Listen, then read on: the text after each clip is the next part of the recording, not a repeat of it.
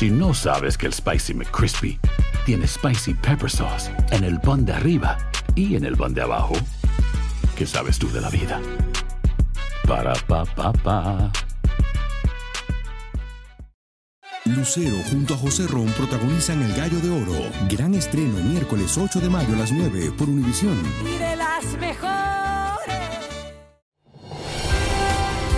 Hola, soy Jorge Ramos y a continuación escucharás el podcast del Noticiero Univisión. El programa de noticias de mayor impacto en la comunidad hispana de Estados Unidos. Muy buenas noches. Comenzamos con la autorización de Egipto para abrir el cruce fronterizo de Rafah para permitir el ingreso de 20 camiones cargados de ayuda humanitaria a Gaza. Así lo informó el presidente Biden tras conversar con su colega egipcio luego de visitar a Israel. Así es, Félix. El presidente Biden ya viaja de regreso a Washington tras una complicada misión diplomática en la zona de guerra, un día después de una explosión en un hospital de Gaza, la cual dejó cientos de heridos y de muertos. Y de muertos. Pablo Monsalvo tiene lo más reciente del conflicto desde Jerusalén. Muchos creen que es el viaje más delicado desde que asumió la presidencia de su país. Biden se reunió con Netanyahu apenas bajó del avión para reiterar el pleno respaldo de su gestión a la guerra contra el terrorismo de Hamas lanzada después de los ataques que sufrió Israel. Y sentó posición sobre la controversia acerca de la autoría de la explosión de ayer en el Centro de Salud Bautista, que se cobró cientos de vidas.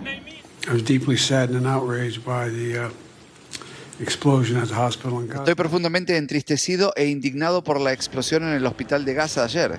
Y basado en lo que he visto, parecería que fue causada por el otro bando, no ustedes, le dijo al premier israelí.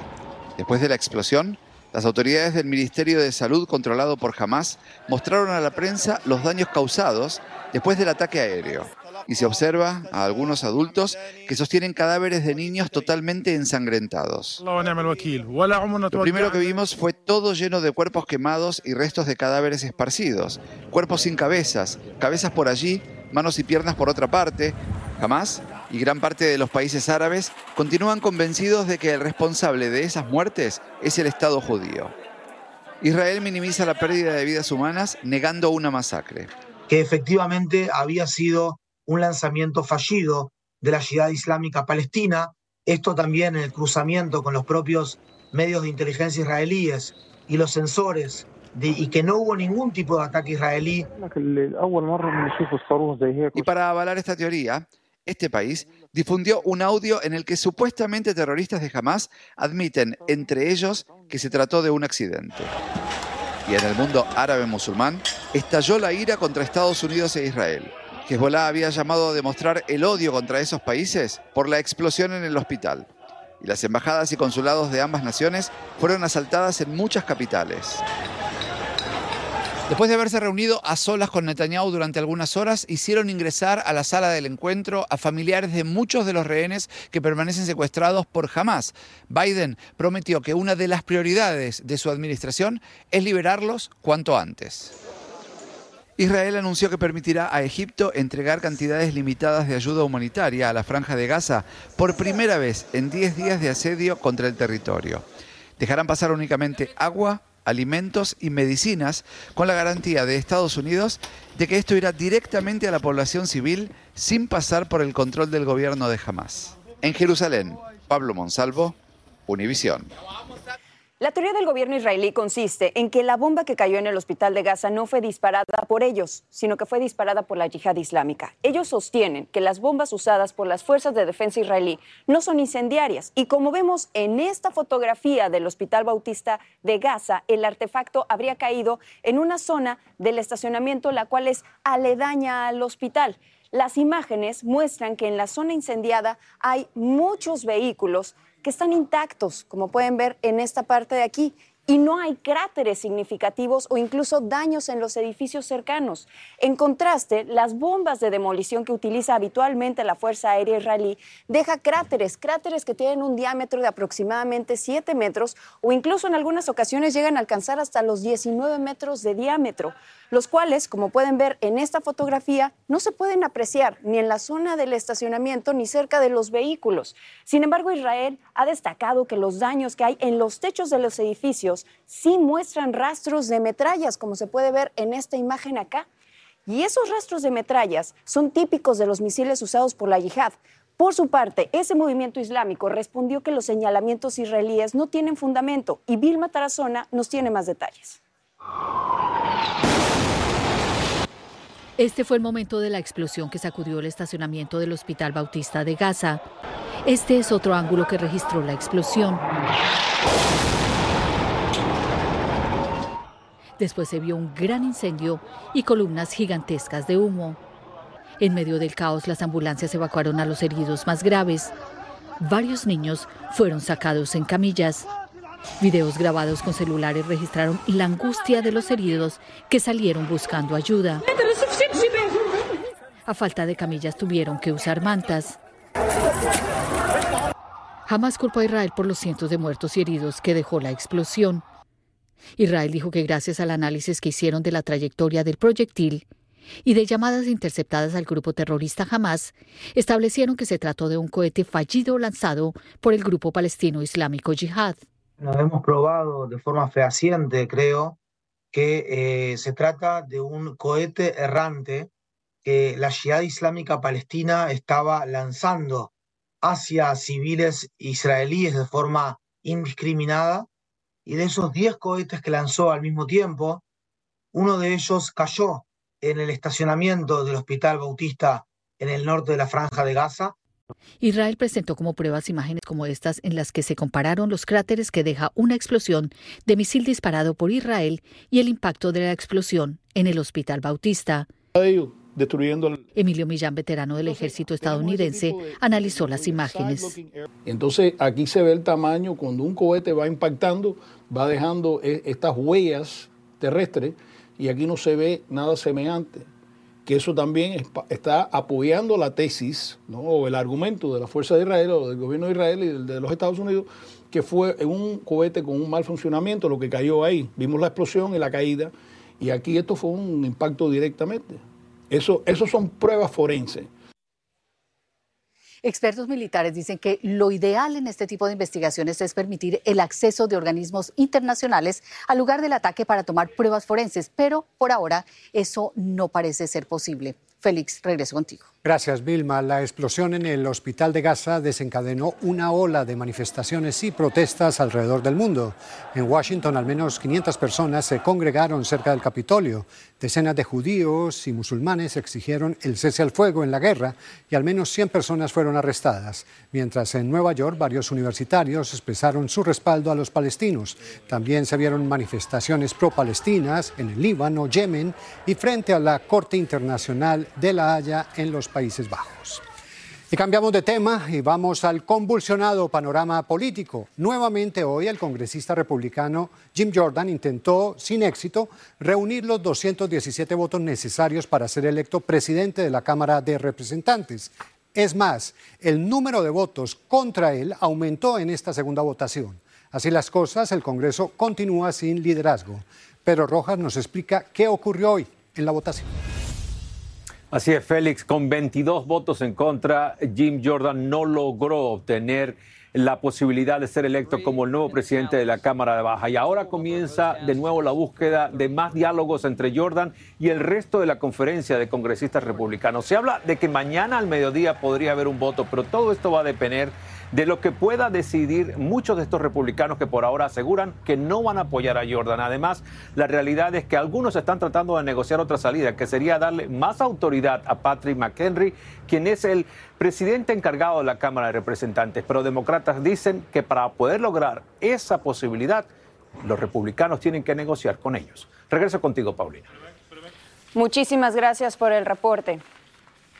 Y bueno, el día de hoy se realizó el primer vuelo a Venezuela de repatriación de migrantes irregulares desde territorio estadounidense. Y esto forma parte de un plan de deportación acordado entre ambos países.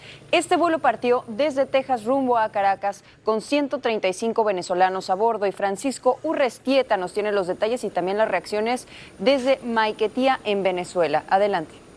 Una vuelta a la patria en la que nadie quería estar a bordo. Es el primer vuelo de migrantes venezolanos deportados de Estados Unidos.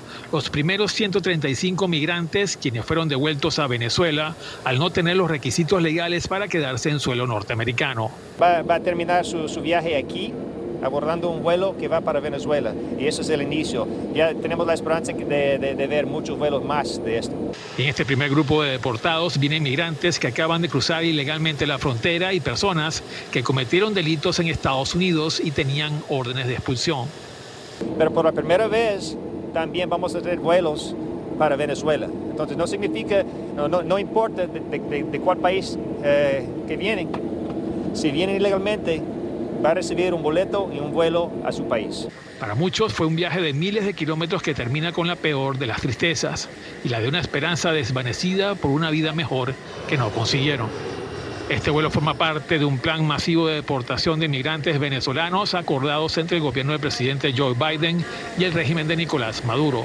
Se estima que unos 50.000 venezolanos se hallan en una situación irregular en territorio estadounidense y que podrían verse afectados con el plan de deportación que ya adelanta el gobierno de ese país.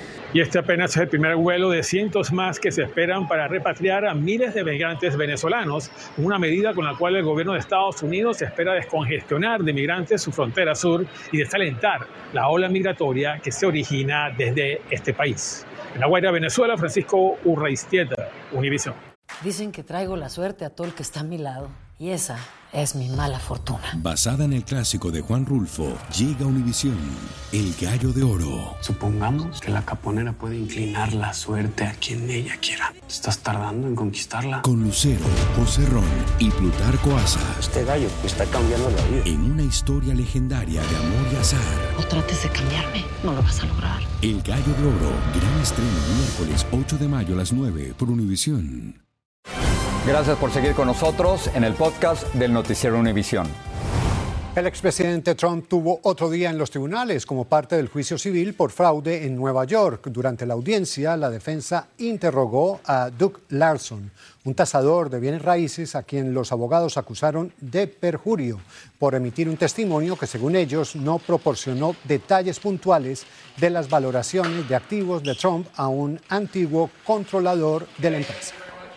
Escuchen esto, casi 20 años después de la misteriosa desaparición de la joven estadounidense Natalie Holloway en Aruba, el principal sospechoso de, finalmente confesó que la mató. El holandés Joran van der Sloot relató detalles que son espeluznantes de este brutal asesinato de Holloway a cambio de mejores condiciones de su condena por varios cargos que increíblemente no incluyen homicidio. Viviana Ávila nos tiene más detalles.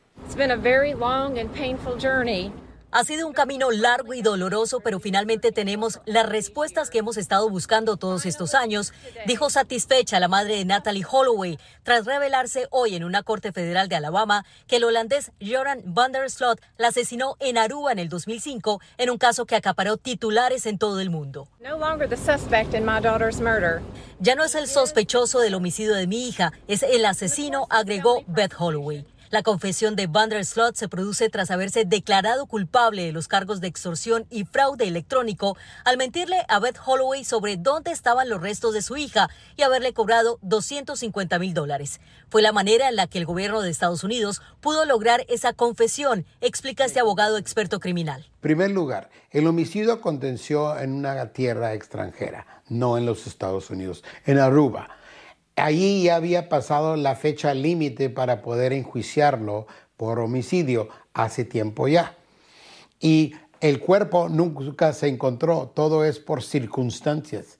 Van der Slot pasó una prueba de polígrafo y dio detalles escalofriantes de cómo mató a Natalie.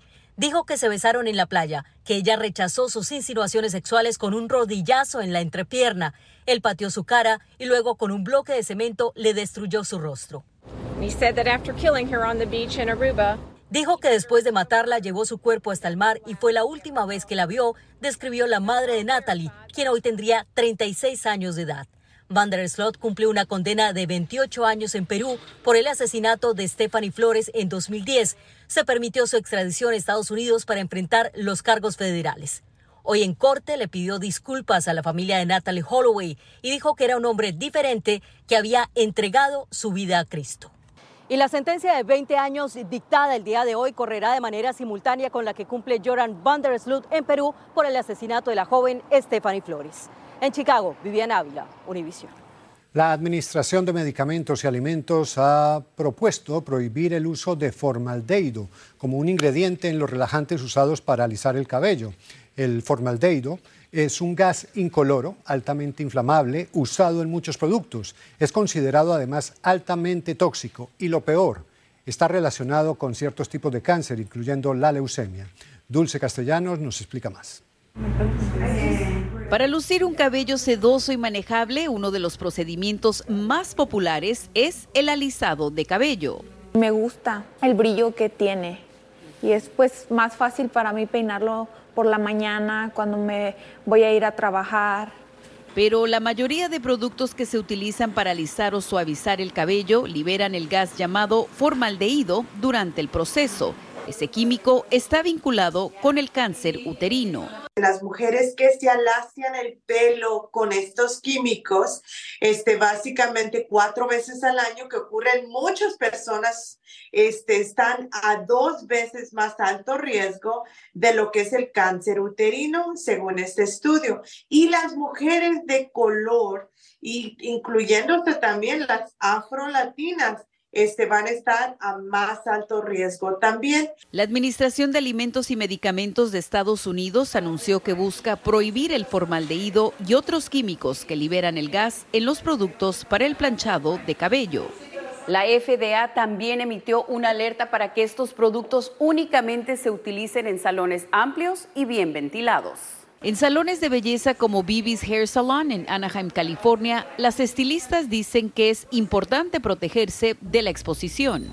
En mi experiencia yo lo estuve ah, trabajando embarazada y en ningún momento tuve una, eh, una reacción que me pueda perjudicar mi salud o la de mi bebé. Cuando nos viene un producto nuevo, nos vamos a capacitarnos directamente con la empresa que nos está fabricando y antes de ofrecerle a nuestros clientes nos certificamos para darles un mejor servicio. El formaldehído es solo un ingrediente en los miles de productos fabricados para la belleza, cuyo precio parece estar pasando factura al cuerpo y la salud. En Los Ángeles, Dulce Castellanos, Univisión. Pongan mucha atención, porque las primas anuales del seguro médico familiar patrocinado por un empleador se dispararon hasta una media de casi 24 mil dólares. Según una reciente encuesta de beneficios de salud de la organización sin fines de lucro KFF, los empleados aportan ahora un promedio de 6.575 dólares y esto representa un aumento de casi el 8% o 500 dólares si lo comparamos con el año pasado. Cuando llega la hora de despertarnos, hay dos tipos de personas, las que espontáneamente abren los ojos, yo soy de esas, y los que continúan apretando el botón del despertador tratando de quedarse un poquito más en la cama. Yo soy de esas, cuatro, cuatro y cinco, cuatro y diez, cuatro y cuarto. Bueno, si son de los que deciden dormir unos minutitos más como yo, no se preocupen, no se preocupen, porque nuevos estudios concluyen que no es un mal hábito, no se sientan mal. Luis Mejid nos dice por qué. Si usted está entre los millones que todos los días aprieta el botón de la alarma para dormir un poco más. Si le pucho para que suene otra vez, ya no me levanto o a veces me, me vuelvo a quedar dormida. La ciencia le tiene buenas noticias. Científicos en Suecia encontraron que ese descanso extra, postergando el inevitable comienzo del día, no es perjudicial para su salud. Incluso a veces lo ayuda a estar más alerta. El sueño va en ciclos de 90 minutos. Especialistas en sueño aquí en Estados Unidos están de acuerdo, siempre y cuando el descanso adicional no pase de media hora. Entonces, si usted hace esos micro sueños que va a tener entre una de las alarmas y la otra, hace que se rompa ese patrón de los 90 minutos y entonces va a tener un sueño muchísimo más reparador. No importa cuántas veces apriete el botón de la alarma o cuántos cafés se tome al despertarse, lo realmente importante es que duerma las 7 u 8 horas que el cuerpo necesita. 84 millones de estadounidenses no duermen lo suficiente y eso puede tener graves consecuencias. Aprieto el botón y me quedo 5 minutitos más. A María Félix esos 5 minutos extras no le sirven demasiado. Si por ella fuera... Quiero seguir durmiendo más. 5 o 10 minutos no compensan horas sin dormir, pero es difícil razonar cuando suena la alarma. En San Francisco, Luis Mejía, Univisión. Cinco minutitos me hacen el día. Yo, a mí. yo quiero quedarme, pero siempre me despierto antes. Qué afortunado eres. No, no, ya veo que no. Señores, el Senado de los Estados Unidos se convirtió hoy en el escenario para el mariachi joya de la Escuela Secundaria de Las Vegas, Nevada. La actuación musical marcó el cierre del mes de la herencia hispana y el grupo artístico escolar fue distinguido con la declaración del acta del Congreso por sus contribuciones culturales en Estados Unidos. Qué elegantes se ven. Al son de mariachi, despedimos esta emisión de Noticias Univisión. Que pasen una excelente tarde. Un placer estar contigo, Félix. Un gusto siempre terminar con mariachis. Así es. Así termina el episodio de hoy del podcast del Noticiero Univisión. Como siempre, gracias por escucharnos.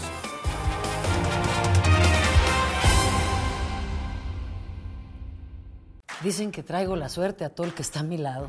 Y esa es mi mala fortuna. Basada en el clásico de Juan Rulfo, llega Univisión, El Gallo de Oro. Supongamos que la caponera puede inclinar la suerte a quien ella quiera. ¿Estás tardando en conquistarla? Con Lucero, José Ron y Plutarco Asa. Este gallo está cambiando la vida. En una historia legendaria de amor y azar. No trates de cambiarme, no lo vas a lograr. El Gallo de Oro, gran estreno miércoles 8 de mayo a las 9 por Univisión.